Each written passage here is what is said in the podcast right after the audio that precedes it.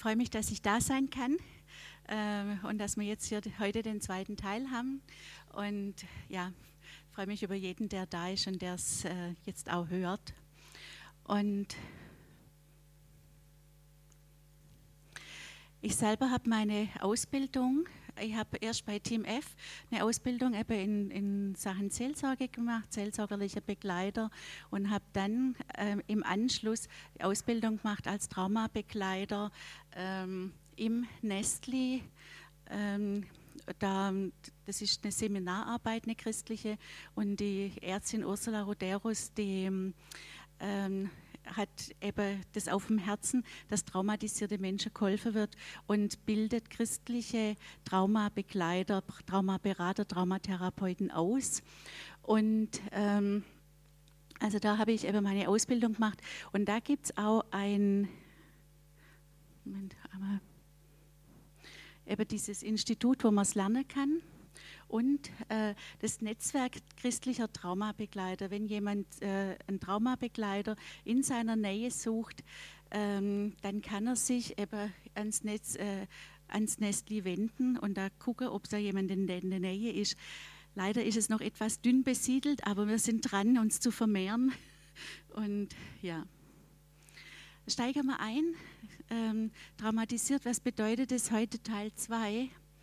Und ähm, als allererstes möchte ich gern mit einem Punkt anfangen, der heißt emotionale Herausforderungen. Und das ist ein Punkt, der jetzt gar nicht nur traumatisierte Menschen betrifft, sondern das ist ein, ein Punkt, der eigentlich jedermann betrifft. Und ich finde es trotzdem sehr wichtig, äh, diesen Punkt auch jetzt hier in dem Seminar zu erwähnen, weil es für jemanden, der traumatisiert ist, auch wichtig ist zu sehen, was ist eigentlich, ähm, ja, will man sagen, das, was, mit was jeder Mensch zu tun hat und wo unterscheidet sich dann der, der wirklich auch traumatisiert ist. Und der ähm, erste Punkt wird sein, ähm, im alltäglichen Umgang miteinander. Und zwar geht es vor allen Dingen darum, wie das damals das heute beeinflusst. Und es ist nicht nur so, dass bei traumatisierten Menschen das damals, das heute beeinflusst, sondern das ist bei jedem Mensch der Fall. Und ich habe gedacht, diesen ersten Part, den würde ich gern mit, äh, mit ein paar Menschen darstellen. Und ähm, habe, weil ich davon ausgegangen bin, dass wir keine Kinder da haben, meine uralte Babypuppe wieder ausgepackt. Sie gestern Abend noch Puppenbaden äh, veranstaltet und hätte jetzt gerne, ähm, also im ersten Moment, also mein Mann und einen Mann und eine Frau. Ich brauche, also wenn jemand bereit wäre, einfach ein Ehepaar zu sein, aber nur, also er muss nur nebeneinander hinstellen, ihr müsst nichts machen. Einer von beiden muss dann die Puppe halten. Äh, also, okay, ja. Hättest du mal wieder vorkommen? Und Wäre jetzt noch ein Mann bereit, einfach hinzustehen? Er muss wirklich nichts machen. Ja, gerne. Ihr zwei nebeneinander und du bitte dahinter. Dahinter. Ja. Wer von euch nimmt das Kind? Okay.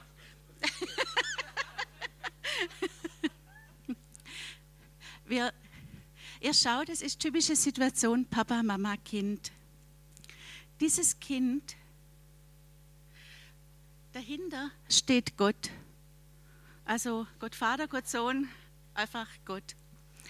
Dieses Kind sieht Gott nicht, sondern dieses Kind sieht seine Mama und es sieht seinen Papa. Und so wie Mama und Papa mit dem Kind umgehen, so, das, das ist für das Kind so, toll, so, also die sind so großartig, die, sind, die machen alles richtig, zumindest eine Weile, äh, dass sie denken, so ist Gott.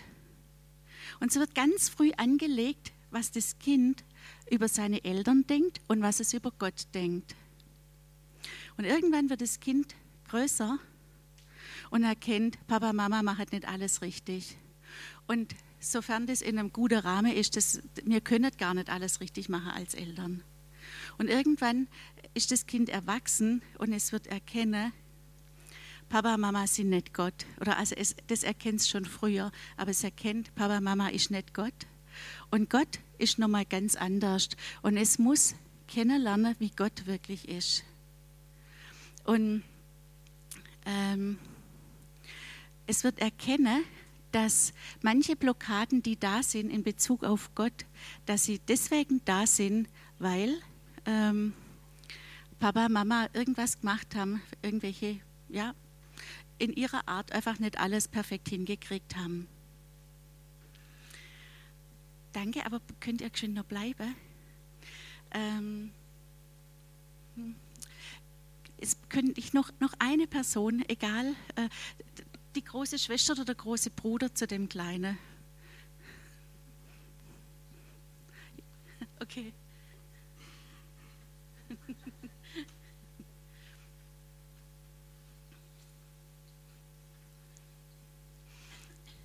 Willst du mal davor hinstehen? Einfach hier davor. Wenn hier, andersrum, andersrum, Dankeschön. Jetzt haben wir hier eine Familie hinter Gott, dann Papa, Mama, kleines Kind und noch ein Kind. Und jetzt ist der Papa viel Arbeiter. Du mal ein bisschen auf Seite? Es kann sein, dieses Kind ist ganz nah bei der Mama. Es ist vielleicht auch ein Mama-Kind. Alles ist in Ordnung. Papa ist die ganze Woche auf Reisen und das andere Kind sagt, ich bin alleine. Weil Mama hat ja, ist ja beschäftigt. Und wenn Mama da sehr beschäftigt ist, aus welchen Gründen auch immer, sagt das Kind, ich bin alleine. Vielleicht ist es ein Papa-Kind. Papa ist nicht da. Irgendwann heiratet dieses Kind aber dieser Satz, ich bin alleine, der ist immer noch da. Vielleicht arbeitet dann die Frau auch und der Satz bleibt immer drin und er ist überhaupt vielleicht gar nicht mehr logisch, aber er ist noch da. Und man muss ihn finden, weil er ist ganz unten irgendwo verborgen. Und er kommt immer dann, wenn, die, wenn jemand zum Beispiel einsam ist. Ähm, und wenn dann diese Person heiratet, und davon ausgeht, Papa war immer weg oder Mama war immer weg, dann kann das nachher als Ehepaar sich auch dazwischen stellen. Vielen Dank, ihr dürft wieder Platz nehmen. Danke.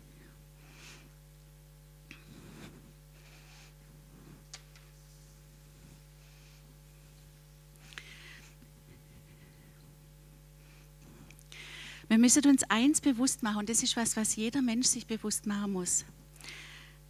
Mama war die erste Frau im Leben eines Menschen und Papa war der erste Mann im Leben eines Menschen. Und nicht nur Gott wird da geprägt in einem Kind, sondern es wird auch geprägt, wie tickt eine Frau und wie tickt ein Mann. Irgendwann im Leben hat man dann mit anderen äh, ja, mit Spielkameraden und so weiter, man wird immer größer.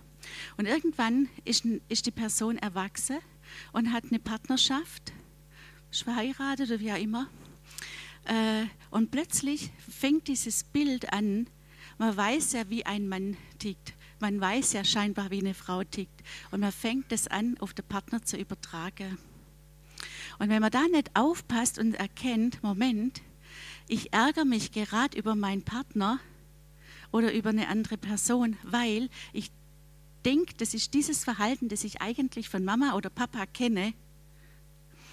Ähm, wenn ich dann nicht aufpasse und ich das anfange zu übertragen, dann ist eigentlich der Streit schon vorprogrammiert und die, äh, ja, es gibt einfach immer diese, diese Punkte, wo man dann miteinander streitet. Das sind Punkte, wo jeder Mensch aufpassen muss.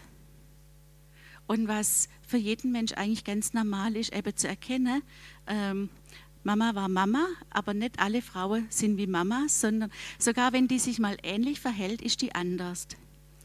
Ähm, nicht alle Männer sind wie Papa, auch wenn sich ein Mann mal ähnlich verhaltet, ist er trotzdem nicht wie Papa, sondern ähm, er ist eine ganz eigene Persönlichkeit und er hat ganz andere Facetten wie, wie jetzt Papa oder wie Mama.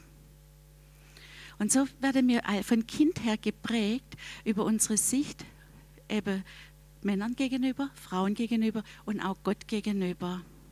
Und oft ist es die Sicht, die uns untereinander Schwierigkeiten macht. Da reagiert jemand in der Gemeinde vielleicht auch mal und er reagiert, er reagiert wie Mama und ich wehre mich wie bei Mama. Aber vielleicht war die, die Situation eine ganz andere. Manche Dinge, die, die kommen von unten hoch und, äh, und beeinflussen uns und dockt wo an, wo einfach früher was war, mit dem man schwer zurechtgekommen ist. Und wenn jetzt noch eine Traumatisierung dazu kam, dann ist natürlich noch viel stärker, dass man wissen muss, was kommt von früher und was ist heute aktuell. Und ganz viele, also ich, ich stelle fest, ähm, ganz, ganz viele Probleme, die wir im Heute haben, die sind irgendwann früher schon mal angelegt worden. Das, äh, und ganz oft ist so, wenn man überlegt, äh, woher kenne ich dieses Gefühl? Äh, was, ähm, was war da, dann fällt einem irgendwas ein, wo man sagt, genau da und da und da war das schon mal so. Und da hat es mich so geärgert. Und heute ist es manchmal ist ein Bild, manchmal ist ein Gedanke, manchmal ist ein, ein Satz, der gesprochen wird. Das kann ein Geräusch sein, das kann ein Geruch sein. Und plötzlich äh, berührt einen das und äh, man, man merkt, man man fängt an, ärgerlich zu werden oder traurig zu werden oder es beeinflusst einen, ähm, obwohl man es eigentlich gar nicht will. Und obwohl, manchmal ist es sogar so, dass man weiß, die Situation, die gerade war, die war eigentlich ähm, gar nicht so schlimm. Und man fragt sich, warum rege ich mich eigentlich so auf? Warum, warum bin ich da traurig? Warum kippe ich in ein Loch? Man versteht sich manchmal selber nicht. Und es ist, weil das damals das heute beeinflusst. Das war mir für heute einfach nochmal äh, wichtig, das als Grundlage und das wirklich, weil es jeden Menschen betrifft. Aber wenn jemand dadurch traumatische Erlebnisse gehabt hat, dann erst recht.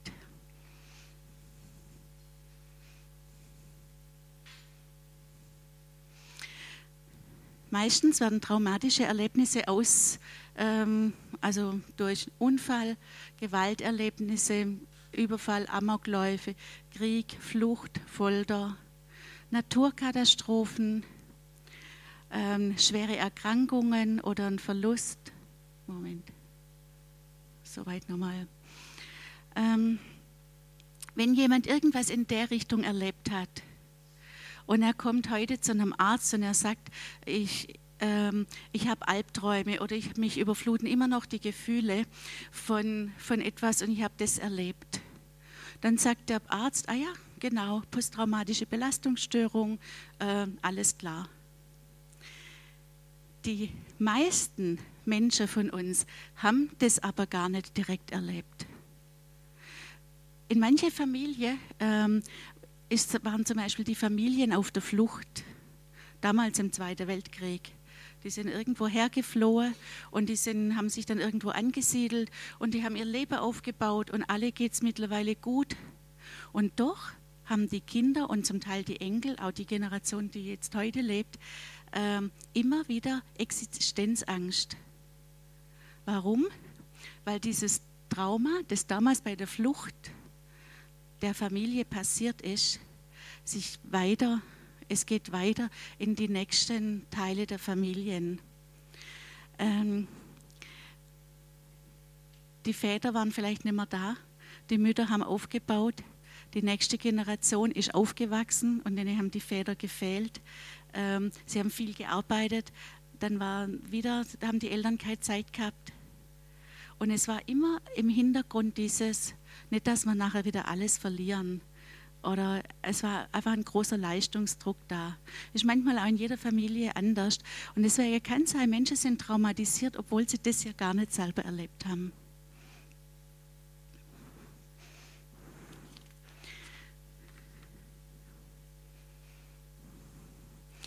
Bei Kindern ist noch mal ganz anders.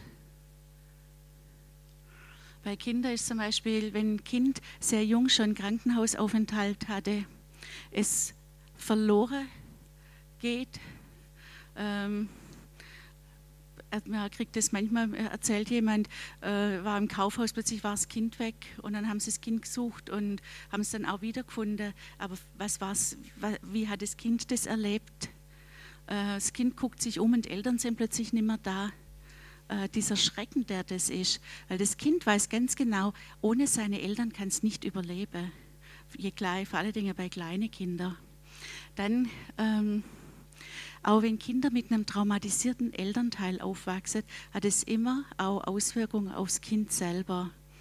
Äh, weil so ein Elternteil nicht, ähm, die Kinder wissen oft nicht, äh, an was sind sie bei ihren Eltern dran am einen Tag kommen sie heim zum Beispiel und, und die Eltern sind gut drauf oder der Elternteil. Am nächsten Tag kommen sie heim und sie, sie wissen einfach nie, was sie, wen, wen sie antreffen.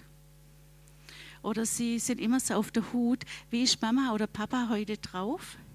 Ähm, können wir heute entspannt sein oder steht gleich der Ärger an? Wie muss ich mich verhalten, dass ich, dass ich so wenig wie wenig Ärger bekomme?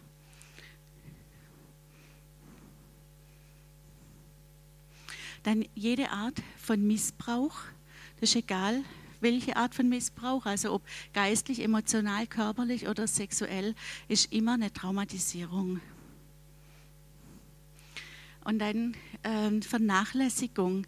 Viele Menschen sind traumatisiert, weil sie von Kindheit her vernachlässigt wurden oder weil jeg jegliches Gute irgendwo gefehlt hat.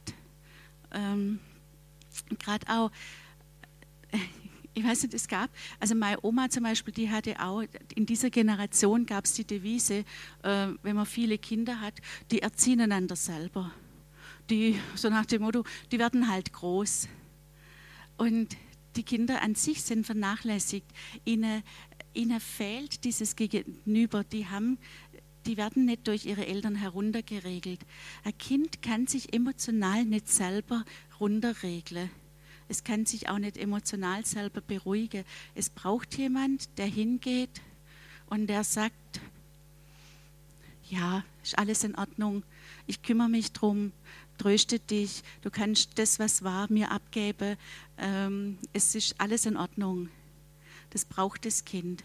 Und dann ist das Kind entlastet und vielleicht auch die, vielleicht erinnert euch bei euch selber, wo das so war oder, oder bei anderen Kindern, die kommen, sind völlig geknickt, völlig fertig. Du tröstest die und die sind ganz fröhlich, gehen die wieder von dannen und, ähm, und alles ist wieder gut. Aber wenn das nicht erfolgt, dann können die sich eigentlich nur beruhigen, indem die das schlimme Erlebnis abspalten. So nach dem Motto verdrängen, vermeiden, nicht mehr hingucken, weg ist äh, und ich tue so, wie wenn es gar nicht war. Anders kommen die nicht runter. Und das ist eine Auswirkung auch von Vernachlässigung.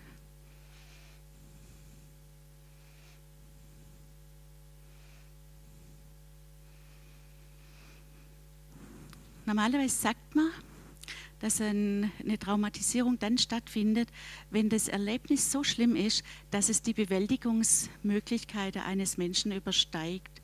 Und da muss man eben sehen, ein Kind hat viel geringere Bewältigungsmöglichkeiten wie ein Erwachsener.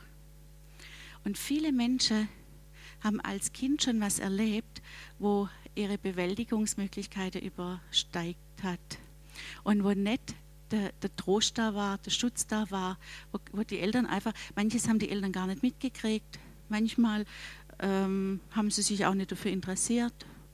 Ähm, manchmal müsst, mussten größere Geschwister einspringen, die das vielleicht aber auch nicht gemacht haben, die das ja auch gar nicht gewusst haben, wie wichtig das ist.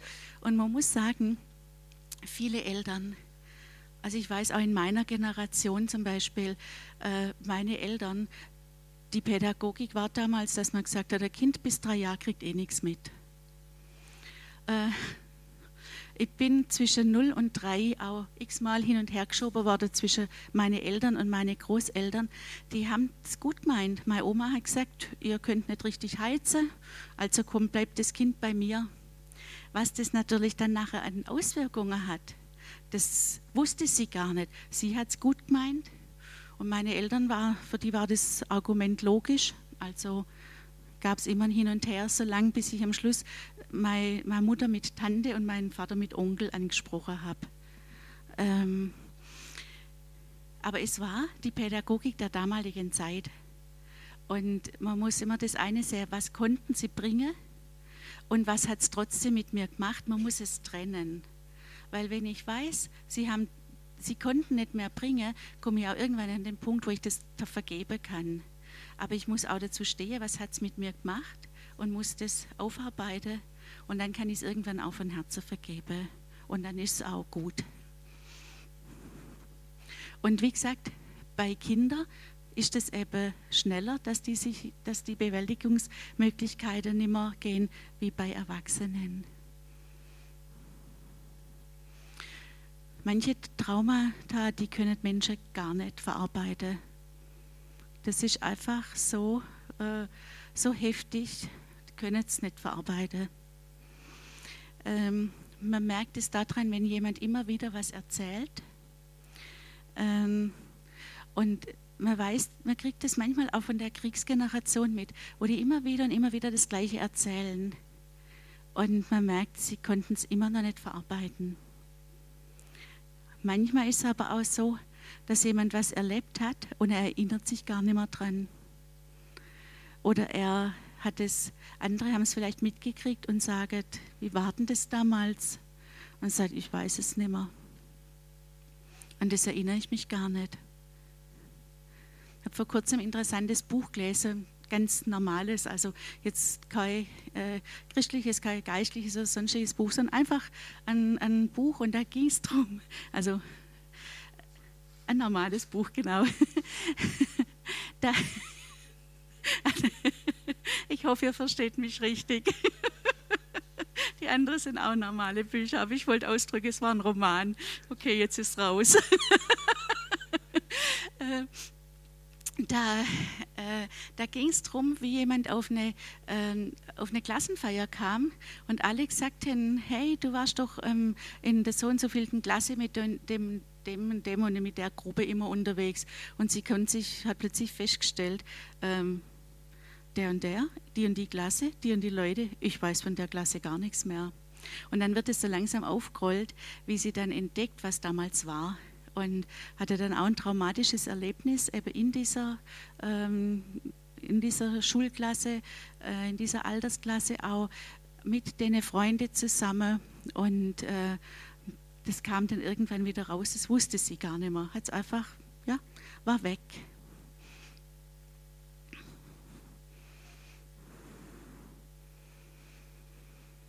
Das ist das, wenn jemand dann dem Erinnerungen fehlen,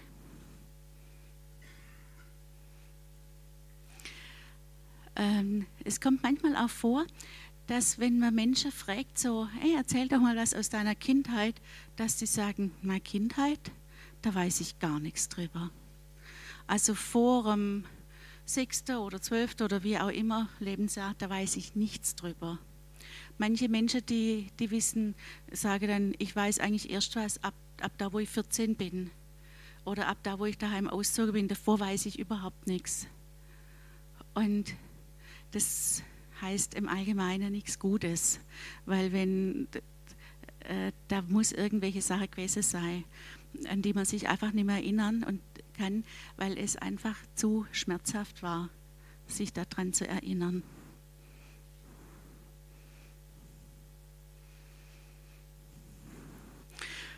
Und dann ist natürlich oft so, dass vielleicht jemand sich wirklich nicht erinnert und wirklich nicht weiß, was los ist. Und er hat aber Symptome von einer Traumafolgestörung. Und da kommen wir gleich drauf, was das ist. Was passiert bei einem? Ja, kommt das zuerst, okay. ähm, ich wollte es einfach noch mal kurz wiederholen, was bei einem Trauma passiert, weil ich gedacht habe, äh, vielleicht ist heute einer oder andere da, der letztes Mal nicht da war und ähm, einfach auch, um es nochmal in Erinnerung zu rufen. Wenn jemand eine traumatisches, also wenn jemand ein Erlebnis hat, das ihn total überwältigt, wenn das ein Kind ist oder auch wenn es ein Erwachsener ist, egal, in dem Augenblick schaut man sich um, gibt es hier jemand, der mir helfen kann? Man sucht automatisch immer nach einer Bindungsperson. Und wenn da niemand ist, oder wenn gar zum Beispiel in der Kindheit ähm, dieses Erlebnis, was man hat, mit den eigenen Eltern passiert ist, und man kann sich ja dann an den, die, die Person nicht wenden, in dem Augenblick fängt an das Adrenalin hochzugehen und der Körper macht sich bereit, entweder um zu fliehen oder er ist bereit, um zu kämpfen. Aber ein Kind zum Beispiel kann das beides nicht. Oder auch ein Erwachsener, der in einer stark traumatischen Situation drin ist, der kann in dem Augenblick vielleicht nicht kämpfen und in dem Augenblick auch nicht fliehen. Und in dem Moment, wenn das nicht geht, dann fällt die Person, das System fällt ineinander zusammen und es kommt ein Gefühl entweder von Ohnmacht oder von Hilflosigkeit. Und wenn das dann noch weitergeht und das Adrenalin wieder in sich zusammenfällt, dann kommt ein Gefühl von Erstarrung. Manche nennen es auch, es ist wie eingefroren zu sein. Es ist ein Gefühl von Auslieferung. Und in dem Augenblick, wo das stattfindet, kann man auch nicht sprechen, sondern in dem Augenblick ist das ähm, ist eine Blockade zum Sprachzentrum. Das heißt, vielleicht kennt ihr das, ihr seid in einer Situation, ihr seid so verblüfft und hinterher sagt der Mensch, das hätte ich sagen können, das hätte ich sagen können, das hätte ich sagen können. Kann jedem immer wieder passieren, dass man plötzlich äh, sagt, Mensch, jetzt fällt es mir ein, was ich hätte sagen können. Und manchmal das kann jedem passieren, aber manchmal ist auch, dass man eben traumatische Erlebnisse gehabt hat und sehr schnell in diesen Zustand fällt, wo man wie erstarrt ist und nicht mehr reagieren kann. Und wenn jemand jetzt traumatisiert ist, kann sein, dass der bei jedem schwierigeren Erlebnis in den Punkt kommt, ganz schnell in den Punkt kommt, wo er wie erstarrt ist und kann nicht reagieren. Ihm fällt in dem Augenblick nichts ein, weil dieser Ablauf so schnell läuft dass er das eigentlich gar nicht ähm, steuern kann.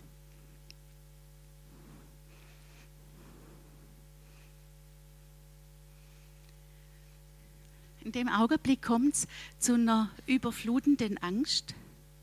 Wenn ein Erlebnis ist, wo man weiß, ich kann nichts dagegen machen, da kommt eine totale Angst. Eben dieses Erlebnis, äh, Erleben von Ausgeliefertsein, es ist keine Flucht möglich, es ist, ja, Ohnmacht ist, man kann sich auch nicht wehren. Also wenn ich mir vorstelle, ich hätte als, als so ein kleines Mädchen, wenn mein Vater so richtig ärgerlich war, ich wäre geflohen. Junge, Junge, da wäre echt was los gewesen.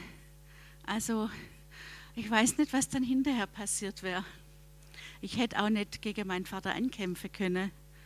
Äh, ich hätte ja sagen müssen, hey, das geht zu weit und jetzt ist aber gut. Hätte ich nicht können. Also, was macht man? Man steht da und äh, ist eigentlich dem ausgeliefert, was kommt. Und wenn man das öfters erlebt, diese Situationen, dann werden sie in einem wie angelegt.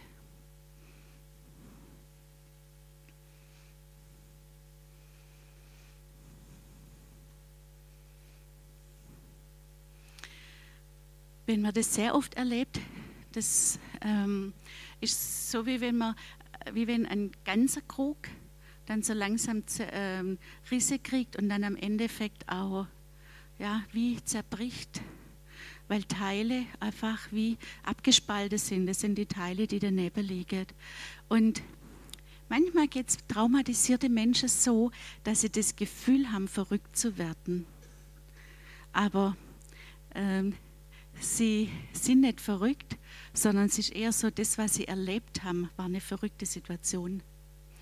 Und das, dass man ähm, dann auch innerlich Dinge abspalten kann, ist ein von Gott gegebener Schutz, um in schwierige Situationen ähm, einfach zurechtzukommen. Wir müssen davon ausgehen, dass ähm, alles immer dran ist, äh, uns selber zu schützen, unsere Seele zu schützen und auch einfach unser Innerstes zu schützen.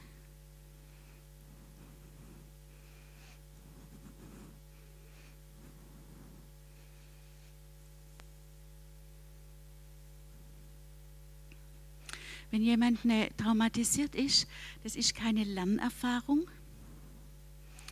Er kann nicht sagen, ah ja, das habe ich jetzt, äh, das, das habe ich jetzt gelernt. Also das mache ich jetzt nächstes Mal anders. Das geht nicht, weil dieser Ablauf so schnell geht, dass das nicht möglich ist, ähm, da, mm, dass er da was daraus lernen kann. Das, ähm, Ganz oft ist es auch so, dass wenn so eine Überflutung kommt, dass sich das für die Menschen anfühlt, wie wenn die Situation jetzt gerade aktuell so wäre. Die denken im Normalfall nicht dran, dass das ja was ist, was irgendwann mal passiert wäre, sondern es fühlt sich an, wie wenn es jetzt aktuell passiert wäre. Und durch das äh, wird, ist das, das ist wie wenn eine Schleuse aufgeht. Da ähm, da kann man nichts mehr lernen, da wird man eigentlich bloß nur davon überflutet.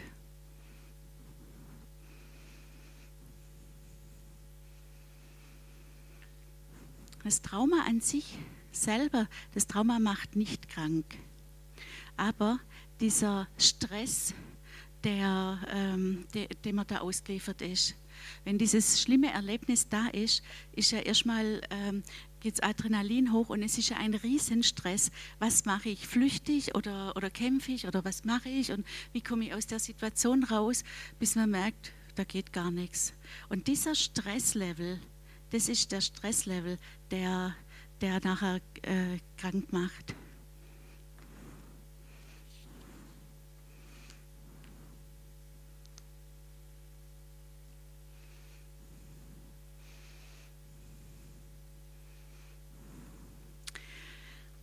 Ich habe das mal in einem Bild versucht darzustellen und habe mal einfach so mein Herz gemalt. Ähm, das ist ein ganzes Herz. Ähm, und da sieht man ja, da ist noch so bisschen dunkel noch drin äh, und sonst noch so, na, muss man vielleicht auch noch so das eine oder andere bearbeiten. Ähm, und jetzt habe ich Teile rausgenommen. Und das ist eigentlich das, da könnte zum Beispiel ein Teil,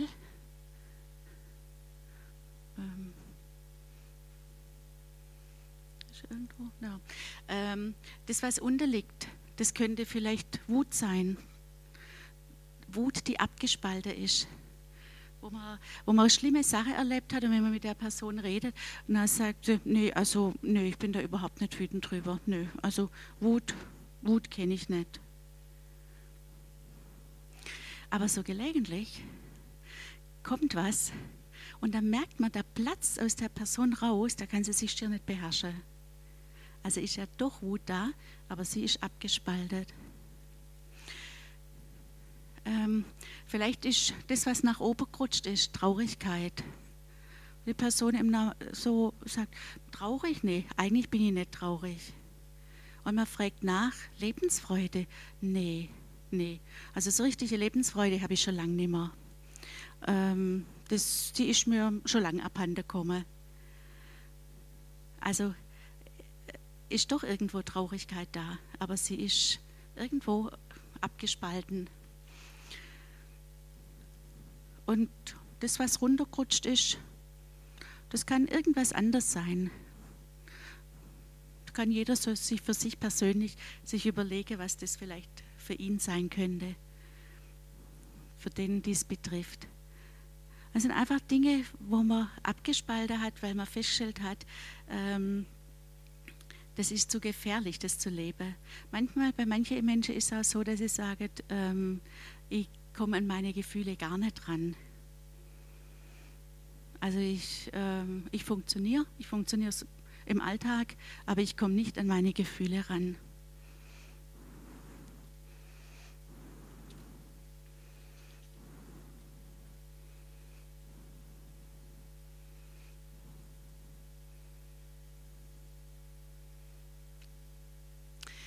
Warum reagieren wir Menschen so auf traumatische Erlebnisse?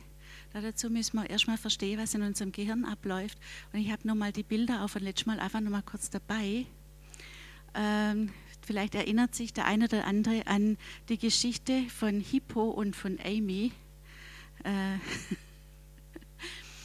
also, der Hippo, steht für den Hippocampus. Der Hippocampus ist in unserem Gehirn eigentlich wie so eine Bibliothek. Da wird alles eingeordnet und alles, was wir erleben, das wird eingeordnet und in die richtige Ordnung mit dazugeordnet und es hat immer das, immer das ähm, was war es, also es braucht immer einen Anfang, ein Ende, einen, einen Sinn, was, was hat es bedeutet, was da geschehen ist und der Verlauf und das wird eingeordnet. Und der Hippo ist da unheimlich fleißig. Hippo hat eine Vorzimmerdame die Amy. Das ist die Amygdala, die liegt vor dem Hippocampus. Und sie ist eigentlich auch das Traumagedächtnis. Aber hey, Amy ist einfach eine Vorzimmerdame. Also bildlich gesprochen. Gell? Ihr wisst, ihr habt in eurem Gehirn keinen Schreibtisch mit Vorzimmerdame. Ähm und die beiden, die kommunizieren miteinander. Bei Amy, da kommen die ganzen Erlebnisse rein und sie gibt es weiter an Hippo und Hippo sortiert es ein. Und die sind ein gutes Team und im Normalfall klappt es prima mit den zwei. Da kommt ähm, was ganz Tolles, tolles Erlebnis rein. Was weiß ich, die Nachbarin hat ein Kind gekriegt oder äh, die Info, wir kriegen bald das fünfte Enkele, irgendwie sowas. Und Hippo, der ist beschäftigt und notiert alles. Aber jetzt kommt zu viel rein und Amy überblickt es nicht mehr. Amy ist völlig überfordert und Hippo, der, also, der blickt es auch nicht mehr. Der weiß gar nicht mehr, was er aufschreiben soll. Und so bleiben diese ganzen Erlebnisse bei der Amy auf dem Schreibtisch. Das kann man sich so vorstellen wie viele Zettel auf unserem Schreibtisch, die nicht einsortiert sind und immer wieder weht der Wind durch und die flattern dann. Und genau so sind die Dinge, die wir nicht einsortieren konnten, die, die wir wie abgespalten haben, die bleiben hier und er, er blickt es nicht. Er, er, er, kann den, er kann da einfach nicht mehr, geht nicht. Und das bleibt da so lang liegen und er kann das so lange nicht einordnen, bis neue Bilder kommen und bis, ähm, bis was da ist, was ihm hilft, das zu verarbeiten. Und das ist eigentlich, was wir als christliche ähm, Traumabegleiter eben, ähm, was das Tolle ist, dass wir Jesus mit einbeziehen können. Und wir können die einzelnen, im Grunde die, die einzelnen Zettel angucken und gucken und die Dinge Jesus bringen und sagen, Jesus, ähm, wie, wie passt es rein? Jesus, komm du und tröste das. Wir müssen auch nicht einmal immer alle Erlebnisse wissen, sondern manchmal reicht es nur, wir haben hier einen Zettel ähm, mit irgendwas Traurigem oder nur ein, ein Gefühl von, von Trauer. Und man sagt, Jesus, tröste das. Und plötzlich kann Hippo aufschreiben, wurde getröstet, Zettel weg.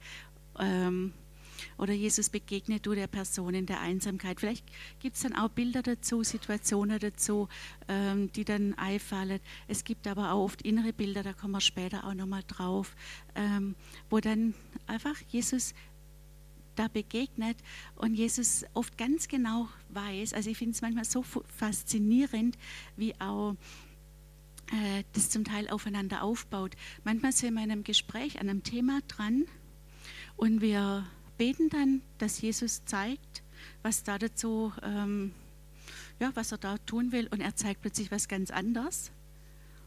Äh, aha, okay, dann arbeite ich mit, mit, mit dem, weil was von ihm kommt, ist immer das Wichtigste.